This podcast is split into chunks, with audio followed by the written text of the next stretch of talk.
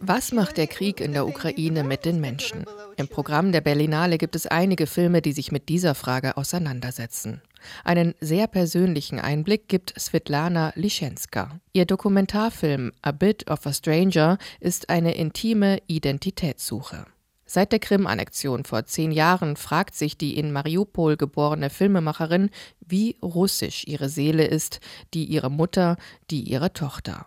Die bestechend ehrliche Doku zeigt, wie sowjetischer Totalitarismus über Generationen hinweg Familienbeziehungen in der Ukraine geformt hat. Ihre Botschaft, auch wenn das Bewusstsein für die Identitätsberaubung spät eingesetzt hat, es ist nie zu spät, gegen Entmenschlichung aufzubegehren. What guarantee do the obvious madmen of the world have of being nursed by the authentically Radikal anders tastet sich US-Regisseur Abel Ferrara an das Thema Ukraine-Krieg heran.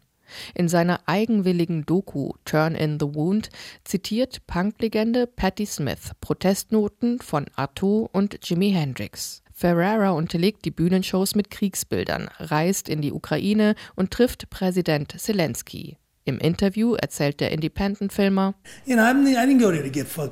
ich bin da nicht hin, um getötet zu werden oder zu beweisen, wie mutig ich bin. Ich wollte einfach hin, mir hat's gereicht. Ich wollte meine Kamera aufstellen und selbst alles hören. Von den Menschen auf der Straße, den Soldaten, von Zelensky.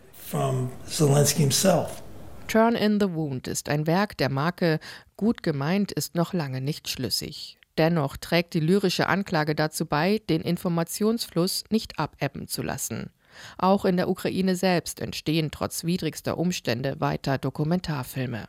Während einer Diskussionsrunde der Festivalsektion Berlinale Talents erzählt die Journalistin Daria Badior, eine Initiative konzentriert sich auf die Region Tscherniew, eine andere sammelt Fotografien, wieder eine andere Telegram-Nachrichten aus den besetzten Gebieten. Es passiert also sehr viel im Doku-Bereich und die Leute hängen sich rein, sammeln Fördergelder und setzen alles sauber um. 2023 sei für viele Kulturschaffende in der Ukraine ein schwieriges Jahr gewesen, sagt die Kuratorin des Filmfestivals Kiew Critics Week.